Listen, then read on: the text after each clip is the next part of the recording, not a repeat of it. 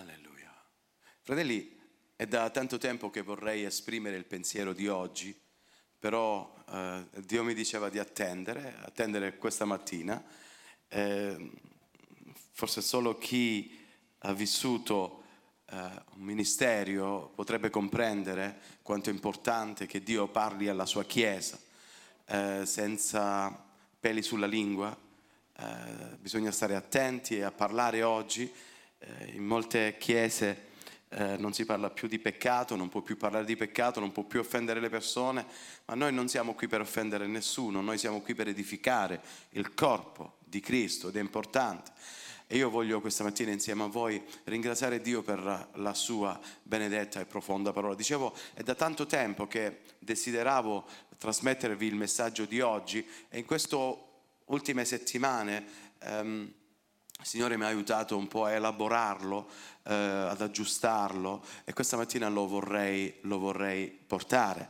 Um, eh, non vi nascondo che ci troviamo alla fine dei tempi, fratelli, voi leggete la Bibbia come la leggo io, voi carpite un po', eh, alzate le vostre antenne, no? come le faccio io, in, in, senso spirituale, e comprendete che il mondo non avrà molto più ehm, spazio tempo per ricevere la grazia di Dio, che Dio sta per eh, aprire i cieli e mandare il suo figliolo, il, il, re dei re, il signore dei signori, lo sposo della sposa, sta per arrivare e prendere la sua sposa. Nel capitolo 10 di, Luca, di, di Giovanni c'è scritto che Gesù diceva io sono il buon pastore, io conosco le mie pecore e le mie pecore conoscono la mia voce.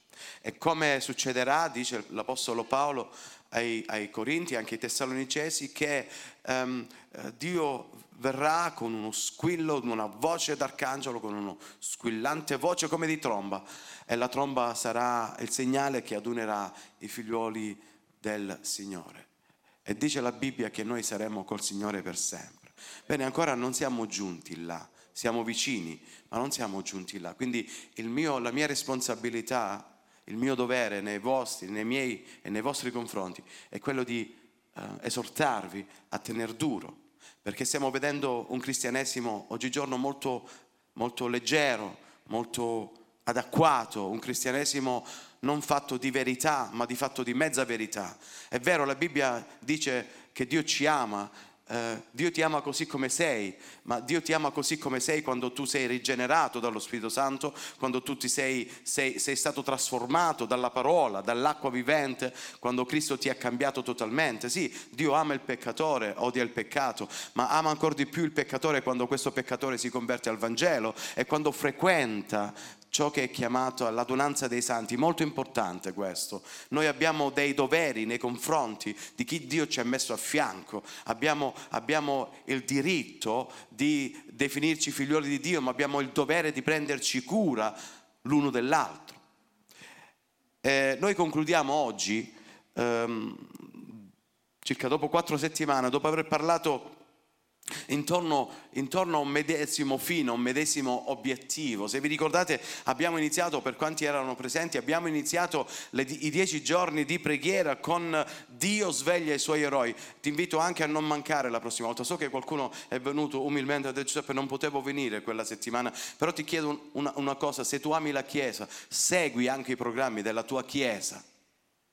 Abbiamo avuto dieci giorni dove, dove, il Signore veramente ha manifestato la sua grazia, dove il Signore veramente ha inondato di gioia, di grazia, di allegrezza il suo popolo. Dicevo, abbiamo iniziato questi dieci giorni di preghiera con Dio sveglia i suoi prodi, abbiamo bisogno di un risveglio a tutti i costi. Poi la settimana dopo, il 5 giugno, che era giorno di Pentecoste, abbiamo visto che attraverso lo Spirito Santo Dio dà forza ai suoi eroi. Oh, e voi riceverete potenza, forza, quando lo Spirito Santo verrà su di voi e mi sarete solo allora mi sarete testimoni quando lo Spirito Santo vi guiderà in tutta la verità, se no farete bene a non parlare.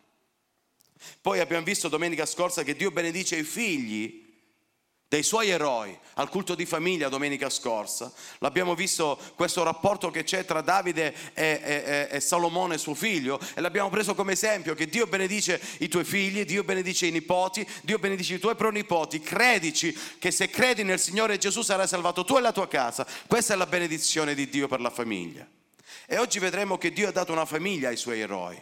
Noi non siamo lupi solitari, no, no, no, no, no. Noi non, non, cresciamo da soli come i cactus nel deserto, no. Noi abbiamo bisogno di una famiglia, noi abbiamo bisogno di fratelli e di sorelle, se no Dio attraverso Gesù non avrebbe salvato la Chiesa. Mi spiego, fratelli? Se no Cristo non sarebbe morto per l'umanità. Se poi avrebbe detto ok, tu te ne vai a destra, tu te ne vai a sinistra, ognuno vive la propria cristianità, il proprio cristianesimo per i fatti loro. No, no, no, il messaggio di oggi non è indirizzato solo a una categoria di persone, me ne starei bene attento a farlo, ma voglio concludere queste quattro settimane con la ciliegina sulla torta. Io ho un popolo a cui devo rendere anche, anche conto di come vivo il mio cristianesimo.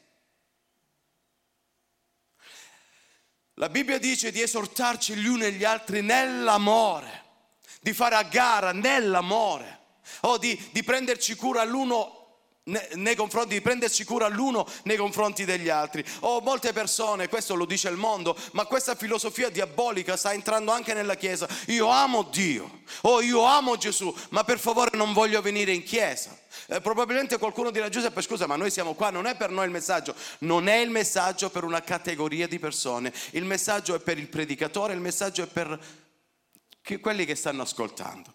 Molte, molte volte dice no, no, non vengo più in chiesa. In questo, in questo periodo sto avendo, sto avendo, molto a che fare con quelle persone che no, non vengono in chiesa, non, non, non, solo nella nostra chiesa, ma è un, una piaga generale, fratelli, in tutto il mondo. O parlo con pastori, con colleghi nell'opera e mi dicono Giuseppe dappertutto, chi più, chi meno, dappertutto. Questo Covid non soltanto ha portato disagio, disagio a livello sociale, ma anche a livello, anche a livello di chiesa, a livello sociale nella chiesa chiesa. E, e molti dicono, sì Giuseppe, ma io non vengo in chiesa, ma amo Gesù più di tutti. Più di tutto, non mi raccontate storie, perché la Bibbia la leggo pure io e non mi sono convertito ieri. Io non credo proprio che le persone possano dire che io amo Gesù ma la Chiesa no, che io amo Dio ma mm, i fratelli no. Io credo che si può amare Gesù profondamente, ma non penso proprio che nell'amare Gesù puoi tralasciare di amare la Chiesa. Fate a gara, dice il Signore. Fate a gara, dice Dio. Io ho sempre detto, fratelli, se c'è qualcuno che ha, se, se, ho fatto del torto a qualcuno, per favore, io non sono Dio, io non posso leggere i cuori. Per favore, venite e ne parliamo. Da ottobre in poi il vostro pastore avrà molto più tempo per prendersi cura delle anime, cose che non ha fatto gli ultimi vent'anni. E voglio vedere che succederà allora. Ma non aspettatevi miracoli da parte dell'uomo, aspettatevi miracoli da parte del Signore. Se avete qualcosa, se abbiamo qualcosa, parliamone, perché il regno dei cieli è vicino a voi, diceva Gesù. Anche se molti, sono molti i motivi per cui alcune persone si allontanano dalla comunità, tra cui anche Covid o Corona, come la vogliamo chiamare, o alcune motivazioni sono delusioni, dispiaceri, ferite, ma credo che, co- che cose come queste possono essere curate con cura e comprensione. Laddove certe cose esistono, richiede una cura pastorale, certo, lavoro di ricostruzione, lavoro di riconciliazione, ma ci vuole il tempo per poter, per poter investire in, in, questi rapporti e non possiamo dire no, no, quella chiesa non mi piace, quell'altra chiesa non mi piace, quell'altra chiesa non mi piace, sapete che faccio? Io resto a casa, no, non possiamo parlare così perché abbiamo un dovere nei confronti del corpo di Cristo Gesù.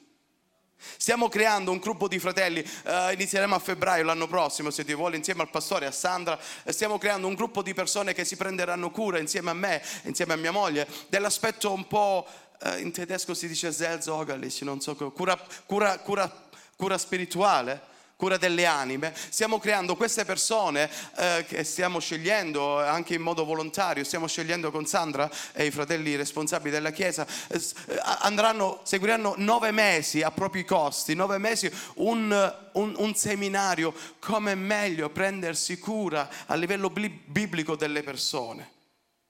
Ma qui io vedo un problema che è di fondo. C'è un'attitudine, ascolta Chiesa, ti prego nel nome di Dio, ascoltami bene. C'è un'attitudine che probabilmente diventerà parte del carattere di molti credenti. C'è un'attitudine che diventerà cultura se noi non dichiariamo la verità biblica, se noi non diciamo dove risiede la verità della parola di Dio.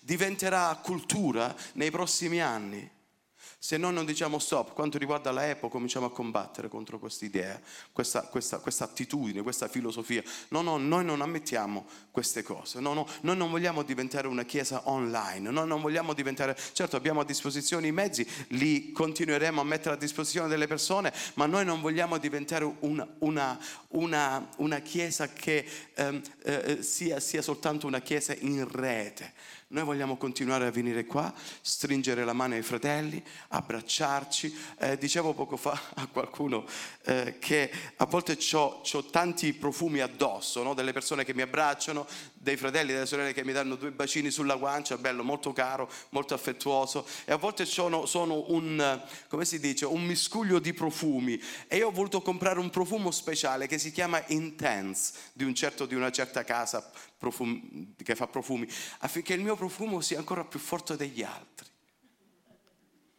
Perché io voglio adorare secondo il mio modo di vedere le cose. Eh, c'erano profumi fortissimi. Perché? Perché? Perché è importante essere impregnati dall'amore l'uno dell'altro. È importante avere i profumi dei fratelli addosso. È importante avere un sorriso. È importante avere, avere una stretta di mano. È importante avere uno sguardo. Quanto è bella la fisicità, la praticità, lo dirà fra un po' il predicatore, la praticità dell'amore. Perché la fede non è soltanto istanza spirituale, la fede si trasforma nell'amore. Così dice la Bibbia. Ma andiamo per ordine. O voglio leggere leggere il passaggio di oggi, non mi sono dimenticato, lo leggo adesso. Prima Giovanni 1 da 1 a 4, prima Giovanni da 1 da 1 a 4. È l'apostolo dell'amore che parla, quindi sotto, sotto um, eh, influenzato dallo Spirito Santo, lui dice così: quel che era dal principio, quel che abbiamo udito, quel che abbiamo visto con i nostri occhi, quel che abbiamo contemplato. Allora, quello che abbiamo visto con i nostri occhi, quello che abbiamo contemplato è quello che abbiamo toccato con mano. Ok? È importante. La fisicità. Allora, quello che abbiamo visto, poi quello che abbiamo adorato, quello che abbiamo toccato, quello che abbiamo visto, quello che abbiamo contemplato e quello che abbiamo toccato.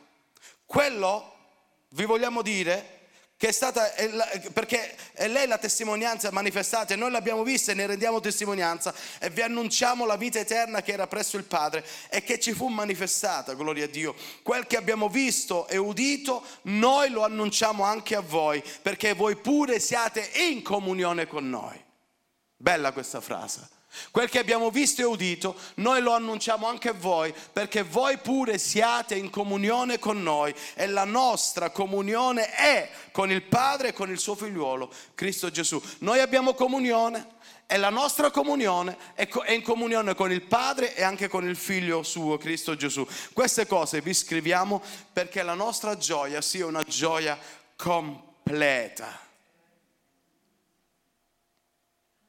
Fuori la comunione dei santi non c'è gioia. Dimmi quello che vuoi, fratelli, se no la Bibbia deve essere riscritta. E io non mi ingoio più queste cose, capisci?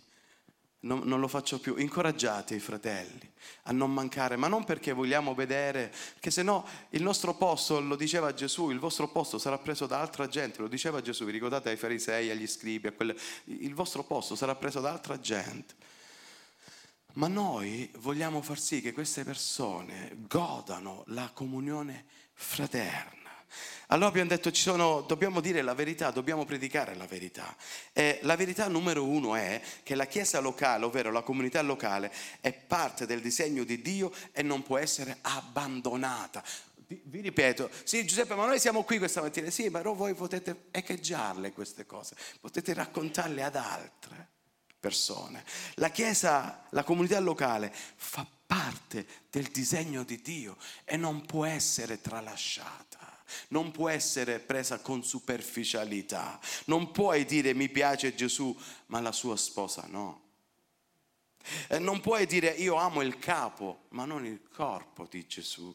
Eh, con Gesù sto bene, ma non sto bene con il suo popolo non lo possiamo dire. Giuseppe, non lo devi mai più dire che non, non, stai bene con il popolo di Dio. Non puoi mai più dire che i tuoi amici nel mondo sono migliori dei fratelli. Non lo puoi dire perché stai bestemmiando. Perché la Bibbia dice che c'è un solo popolo santo sulla terra, c'è un solo popolo amabile sulla terra, c'è un solo popolo consacrato sulla terra e quel popolo è il sono i tuoi fratelli e le tue sorelle in Cristo Gesù. È vero che nessuna chiesa è particolarmente perfetta o nessuna chiesa è perfetta in sé, perché se c'è una chiesa che non va bene una certa cosa, nell'altra chiesa c'è una c'è qualcosa che non va bene anche dall'altra parte, cioè nessuna cosa ha un equilibrio perfetto, perché fino a quando ci saranno degli uomini che, che, che, che cammineranno su questa terra o ci saranno degli uomini che, avranno, che saranno delle persone che faranno degli errori, nessuna cosa, anche le cose che Dio ci ha dato saranno perfette, solo uno è perfetto e quello è il Padre vostro che è nei cieli, così diceva Gesù. Io posso stare a casa, sì, nel mio bel soggiorno, ma tu poi possiamo scegliere la nostra chiesa chiesa, voglio, posso scegliere la predicazione che voglio oggigiorno o posso scegliere il predicatore che voglio oggigiorno, posso scegliere la denominazione che voglio, che voglio oggigiorno, io posso scegliere in YouTube tutto quello che vuoi, ma pur resti distaccato dal corpo di Cristo. Questo è l'errore, non quello che, tu, quello che tu ascolti o quello che guardi. L'errore è che tu non vivi la comunione con i fratelli del, eh, con i fratelli eh, spirituali, con la Chiesa di Cristo Gesù. Sì, sai Giuseppe, um, um, non, credere che io mi sono perduto, non credere che io, uh, questa è una categoria di persone, che io non, perché non vengo in chiesa da, io nessuno ti giudica, fai come vuoi, io non ti sto giudicando, io sto soltanto di, dicendo che c'è una tendenza, ci può essere una tendenza a tralasciare la comunione fraterna e per questa comunione fraterna, voi leggete la Bibbia come la leggo io, questa comunione fraterna Gesù è morto sulla croce. Per questa comunione fraterna Gesù ha pregato nel Getsemane, il capitolo 17 di Giovanni, leggetelo oggi pomeriggio a casa. Io ti prego che loro siano uno come io e te siamo uno. E da questo, lo diremo fra un po', da questo il mondo ci riconoscerà che siamo figlioli di Dio. No, no, no, no, no, non dalle passeggiate che facciamo insieme. No, no, non dai servizi di culto che facciamo insieme. No, no. Il mondo ci riconoscerà da un fatto esemplare, se ci sarà un amore pratico tra i figlioli di Dio. Sapete, non è il piano di Dio per il mondo che io stia a casa, che io non frequenti, non è, non, è, non, è, non è questo il piano di Dio per il mondo, perché se fosse stato così, Cristo Gesù non sarebbe venuto qui in terra e non sarebbe morto per i peccati dell'umanità. Noi non possiamo avere comunione con la Chiesa a distanza. Io so che molti, molti italiani, venuti negli anni 60-70, ehm, lasciavano la famiglia in Italia, non so quanti di voi hanno fatto questo, no? Eh, eh, lasciavano la famiglia in Italia, venivano qui a lavorare e scendevano dopo due o tre anni, non era facile allora scendere, e, e, e, trovavano i figli cresciuti. E poi se la prendevano con la moglie che diceva sì ma eh, mi ricordo un amico mio, un ex amico mio di lavoro mi raccontava, io me la prendevo con mia moglie perché mia moglie non, non, non, non gli diceva ai miei figli chi era il padre, ma se tu non ci sei mai, ha voglia di dire chi è Gesù, ha voglia di dire chi è Dio, se tu non godi la comunione della famiglia, i tuoi figli cresceranno senza di te. Il piano per l'umanità è che ci sia una Chiesa unita che predichi il Vangelo per le strade di questo mondo. Uh, sapete, in Chiesa non viene predicata solo la parola di Dio, in Chiesa viene curata anche la comunione fraterna. Eh, dicevo, questo è costato a Gesù la sua crocifissione. Lui è morto affinché noi, tu ed io, diventassimo uno in Cristo Gesù. Pensa un po' se cosa succederebbe se um, tutti gli esseri nati di nuovo sulla terra restassero all'improvviso a casa, che succederebbe? Che, che, che, succederebbe mai se da un giorno all'altro veramente tutte le chiese sarebbero dovute essere chiuse? Che, che sarebbe successo? Sarebbe successo la seconda verità, un errore gravissimo, un errore molto significativo che Gesù potrebbe dire a me e a te mi permetto con molta cautela, io non ti riconosco, io non ti ho mai conosciuto. Perché lo direbbe Gesù? Voglio farvi leggere un altro verso. Sempre, sempre il poeta, lo scrittore dell'amore, Giovanni capitolo 13, è Gesù che parla e dice, io vi do un nuovo comandamento, che vi amate gli uni e gli altri, come io vi ho amati. Bello questo. Anche voi amatevi gli uni e gli altri. Da questo conosceranno tutti che siete miei discepoli se avete amore gli uni per gli altri. Sapete, il termine originale, ecco perché mandate il vostro pastore alla scuola biblica, il termine originale qui vuol dire voi conoscerete realmente eh, soprattutto attraverso l'esperienza personale. Questo vuole dire, cioè se, vi, se avrete comunione l'uno con l'altro, se, se starete insieme, se, se, continuerete a vivere eh, insieme, eh, il mondo conoscerebbe che voi siete miei discepoli dal fatto che state insieme. Perché qualcuno può dire sì, ma io amo la Chiesa. Ma l'amore è qualcosa di pratico, non soltanto a livello intellettuale, ma a livello di pratico. Io posso dire a mia moglie tutti i giorni, oh io ti amo, ti amo, ti amo, ma se mi dimentico il giorno del compleanno o se mi dimentico, eh, che ne so, di portargli un bazzo di fiori, l'amore è solo intellettuale, solo, solo a, livello, a, livello, a livello sensuale, ma non a livello pratico. È fondamentale questo, fratelli. Dell'amore tra di noi riconosceranno che noi aderiamo alla Chiesa di Cristo Gesù. Il segno del discepolato, cioè il segno del seguire Cristo Gesù, è che noi non possiamo soltanto amare il Signore e gli altri no. Noi dobbiamo amare Gesù e anche la sua sposa. Noi dobbiamo amare il capo e anche il corpo. Noi dobbiamo amare Cristo e anche la sua Chiesa. È un nuovo comandamento, dice Gesù. Fino a quel giorno che lui lo es- espresse questo, gli ebrei di allora non lo conoscevano, ma anche i discepoli lo conoscevano. Sì, nel, nel Pentateuco, cioè nei cinque libri della legge, c'era scritto di amare il il tuo prossimo come te stesso. E Gesù più di una volta lo ha citato, ma lui dice qua, io vi do un nuovo comandamento, un comandamento che, no, che voi non conoscete. È quello, è quello che dalla vostra unione, dal vostro modo di vivere insieme, gli altri conosceranno, dalla vostra relazione, gli altri conosceranno che siete discepoli di Gesù. Perché? Perché c'è un amore forte tra Dio e il suo figliuolo.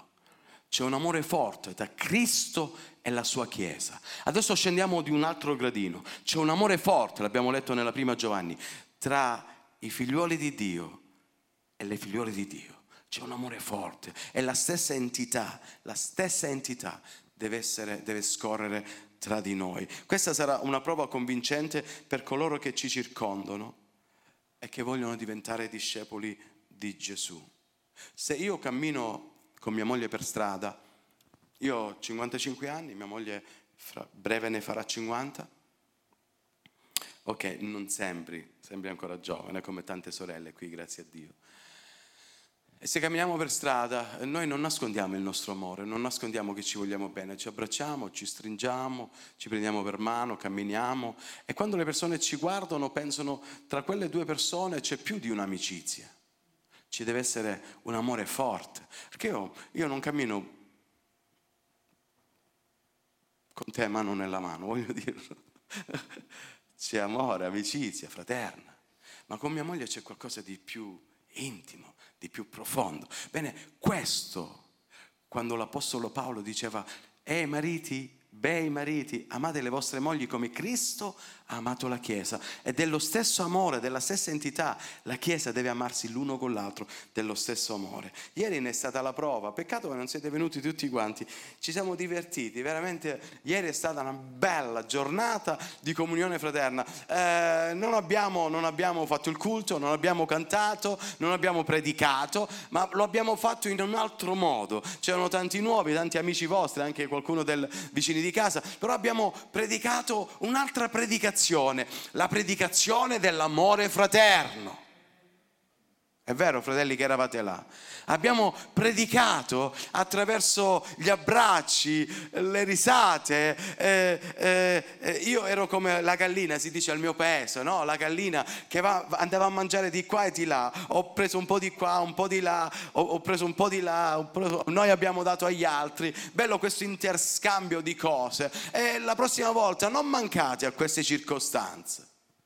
Non dire oh, sono troppo vecchio. Per... No, no, però non c'eri ieri. Eh, tu.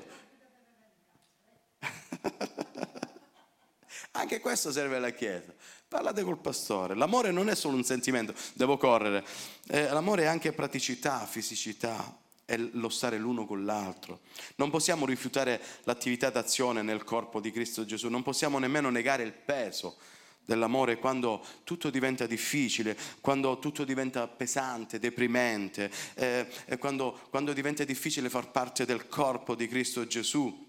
E diciamo ok, io mi distacco, io prendo la mia strada, eh, non possiamo, non possiamo fare questo, ci dispiace, no, non possiamo prendere le nostre decisioni. Paolo scrivendo ai Galati dice che ciò che conta è la fede e che la fede si esprime nell'amore. La fede ha un'espressione visiva e questa espressione visiva è l'amore, amore per Cristo e amore anche per il suo popolo. Guardate che dice l'Apostolo, Galati, l'Apostolo Paolo ai Galati al capitolo 6 eh, verso 10, lo conosciamo tutti quanti a memoria. Così dunque, finché ne abbiamo l'opportunità, perché anche questo ti mancherà un giorno, anche questo mi mancherà un giorno. Mio papà soffriva, sapete perché? Ora è col Signore insieme a mia madre, lo posso dire. Quando mia mamma diventò malata, eh, allettata a casa, lui mi disse Giuseppe, difficilmente qualcuno veniva a trovare tua madre, eppure lui ha dato la sua vita per la comunione fraterna. Eh? Perché un giorno probabilmente avrai, vivrai una circostanza in cui desidereresti che gli altri ti facciano visita gli altri non vengono. Però qua dice finché tu ne hai opportunità. Facciamo del bene a tutti, ma specialmente ai fratelli in fede. Io vorrei leggere i vostri pensieri adesso, fratelli, sono indirizzati nel, nei confronti. Sì, è vero, io, io, io sono aperto, fratelli, io posso avere tanti deficit, tante lacune, però voglio fare mia, mea culpa, sì, lo voglio fare. Ultimamente anche io sto tralasciando molto, però vi chiedo nell'amore del Signore, aiutiamoci l'uno e l'altro ad amarci intensamente di un amore perfetto, che è l'amore che è stato sparso nei nostri cuori attraverso lo Spirito Santo. Questo ci dice la Bibbia. Facciamo del bene a tutti quanti. C'è una categoria di persone, c'è un campo da seminare o ci sono degli alberi da piantare, c'è del bene da fare a tutti quanti, dice la Bibbia, ma in modo particolare alla famiglia in fede, in modo particolare ai fratelli, o lo possiamo fare del bene ai nostri vicini di casa, ai nostri parenti inconvertiti, oh, ma dobbiamo dimostrare l'amore in modo particolare ai fratelli in fede, perché saranno quelle persone che saremo insieme nell'aldilà, e, non nell'aldilà, nell'eternità, chiedo scusa. E Gesù diceva a Pietro, Pietro, Pietro, tutto ciò che tu hai legato in terra sarà legato anche nei cieli. Ho finito, verità numero tre. Perché serve? Abbiamo visto che è importante non tralasciare eh, la comunione fraterna. È importante, abbiamo visto nella seconda verità, prendersi cura l'uno dell'altro, è importante. E alla fine, perché è importante vivere insieme? Perché?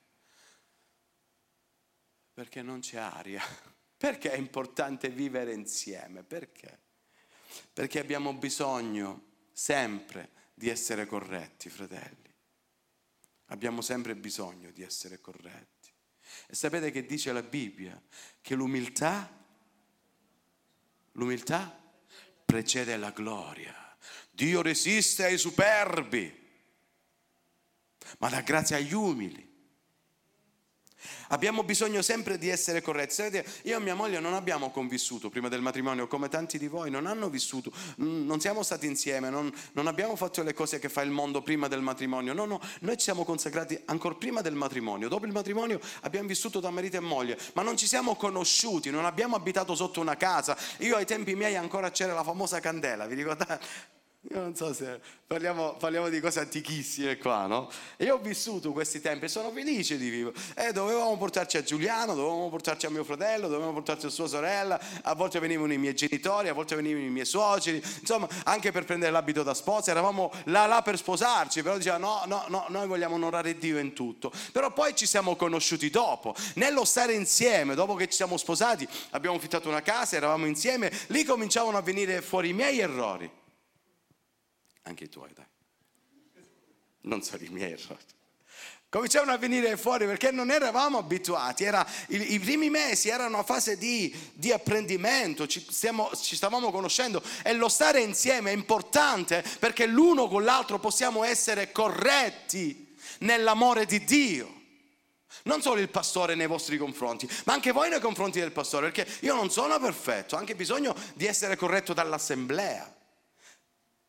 E io non posso correggere gli altri se prima non sono corretto, no? È giusto. Abbiamo sempre bisogno di una direzione e la comunione con gli altri è di enorme importanza, di enorme importanza.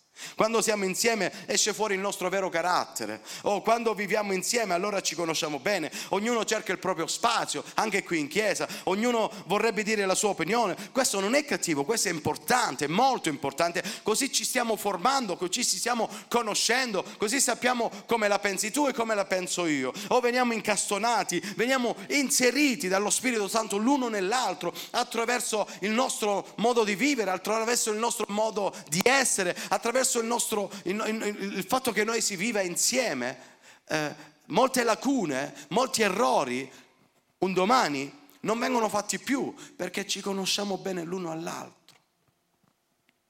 Poi Dio farà il resto, farà la sua parte attraverso la sua santissima influenza sul corpo di Cristo Gesù, ci modellerà alla perfezione attraverso appunto l'opera dello Spirito Santo, ci lavorerà, così potremo adottare nell'assemblea non solo in modo singolare, in modo individuale, ma anche a livello, a livello, a livello di assemblea, a livello eh, um, collettivo, potremo, potremo eh, adottare e mettere in atto i nove, eh, i nove aspetti del frutto dello Spirito. Che quelli non sono soltanto a livello individuale. Tu puoi amare te stesso, ma devi amare anche gli altri. Ok? Tu devi essere gioioso, ma devi essere anche, anche eh, indice di gioia per gli altri. Tu devi essere una persona pacifica con te stessa, ma devi anche, diceva Gesù nel, nel, nel sermone sul monte, che noi dovremmo essere adoperatori di pace, la pazienza. Eh, lo puoi fare con te stesso, ma soprattutto con gli altri. Benevolenza, bontà, fedeltà, mansuetudine, autocontrollo. Sono virtù che devi vivere nei confronti degli altri, li devi esercitare nell'adunanza. Cristo è il capo e la Chiesa è il suo corpo. Uno non può vivere senza l'altro. Le persone non impegnate nella loro comunità o nella propria comunità dimenticano che hanno una certa responsabilità nei confronti del corpo di Cristo ed è quella di far parte di questo organismo. Abbiamo visto e concludo, fratelli, Dio sveglia i suoi eroi, Dio dà forza ai suoi eroi, Dio benedice i figli dei suoi eroi e Dio ha dato una famiglia ai suoi eroi. E questa famiglia è la tua famiglia, la Epo, la Chiesa. Sai che Dio ha deciso che senza di te non avrà senso la sua Chiesa. La Chiesa senza di te non ha senso. Pensa un po' quanto sei importante per Dio. È una parola che forse noi prima la conoscevamo in modo diverso, ma oggi è una parola che è di moda integrazione, inserirsi nell'organismo. Dio prende il dito e lo inserisce nel questo, in questo organismo, um, spero mi spieghi a livello spirituale. Ora il dito ha una funzione, quello di far funzionare la mano e la mano quando funziona bene fa funzionare il braccio e automaticamente il corpo sta bene, dice l'Apostolo Paolo ai Corinti, capitolo 12, 13 e poi 14.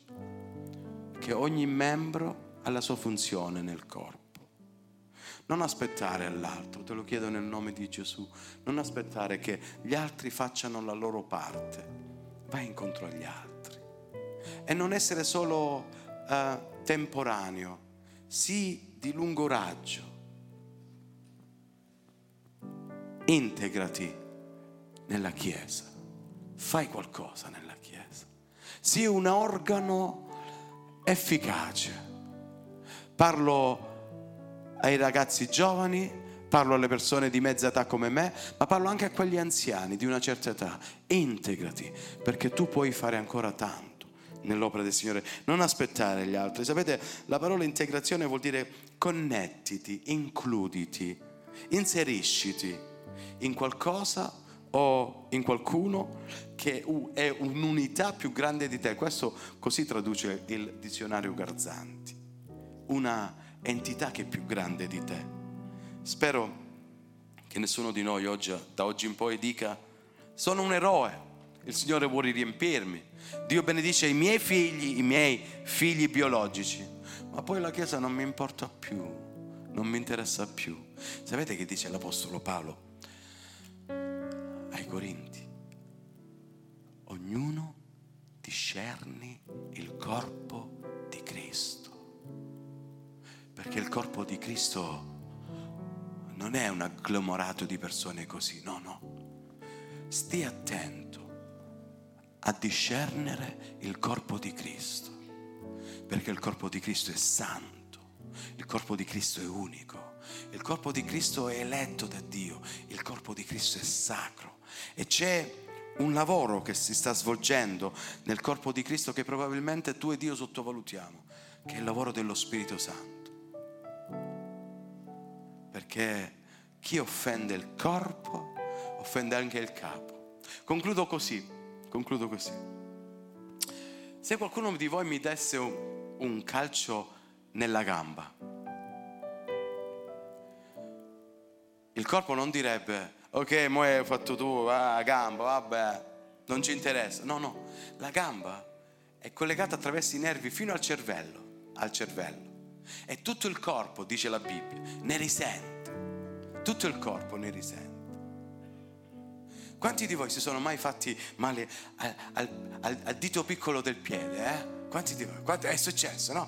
Oh, mi sono fatto male al lavoro qui, mi sono, mi sono pizzicato nella porta del mio mezzo, questo dito qua, due anni che sto soffrendo, due anni. Ma dico ne ho altri nove, no, ma che mi importa dell'uno? No, perché tutte e dieci le dita si prendono cura di un solo dito, perché fanno parte al solo corpo che è il mio.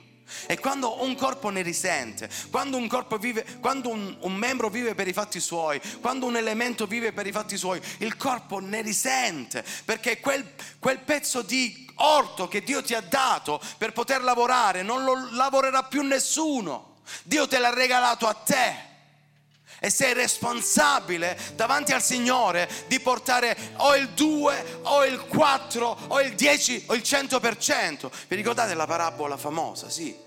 Dio vi aiuterà, ci aiuterà a far fruttare l'opera delle nostre mani, ma bisogna metterci il buon senso, bisogna metterci la nostra energia per far sì che Dio si usa di noi. E noi non possiamo vivere al di là del corpo di Cristo perché siamo stati inseriti, a meno che come ho fatto io purtroppo, tantissimi anni or sono, ho deciso di uscire fuori dal corpo. E sono stati i quattro anni più difficili, terribili della mia vita, che ancora oggi ne porto le conseguenze. Non voglio, non voglio. Che Dio ci benedica, alziamoci in piedi.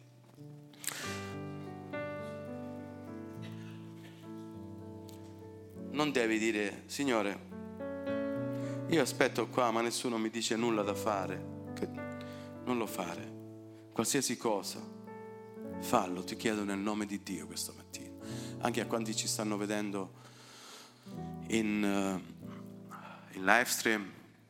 No, no, la predica non è solo per voi che ormai vi state abituando a non venire più in chiesa, non voglio avere più peli sulla lingua e così correte un grande pericolo, sì, lo so, va bene così si corre un grande pericolo non venire in chiesa, sì. Perché qui è la locanda dove vengono curate le anime.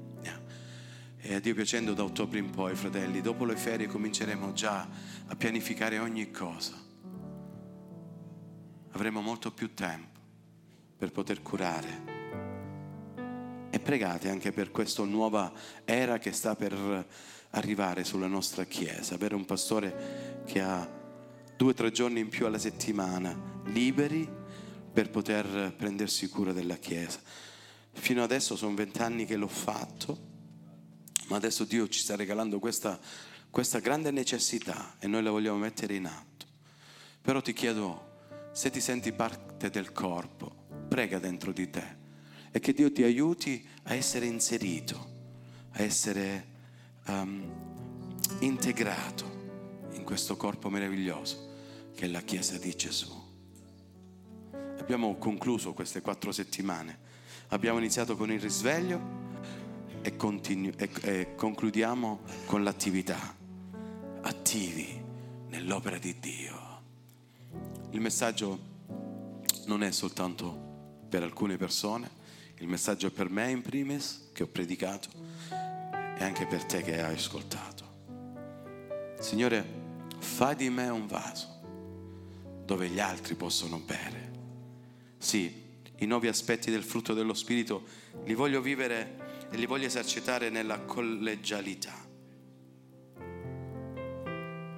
Nessuno si potrebbe mai convertire al Signore se non ci sarà una dimostrazione d'amore. Io sono felice per ieri, dicevo, abbiamo, lo abbiamo dimostrato attraverso le risate, attraverso l'amore, la comprensione, il cibo, le bevande che abbiamo consumato insieme. Sì, abbiamo dimostrato ai nostri amici che sono venuti con noi al parco che c'è un popolo che si ama, un popolo che si stima, un popolo che si onora, un popolo che si cerca, un popolo che si aiuta, un popolo che è definito pietre sante incastonate nel muro della Chiesa di Cristo, pietre viventi, real sacerdozio, gente santa, che Cristo, che Dio si è acquistato attraverso il sangue di Gesù. Ecco quanto vale la comunione tra me e te, vale il sangue di Gesù, il sangue, il vero prezzo del riscatto per la salvezza dei tuoi peccati per la salvezza dei miei peccati.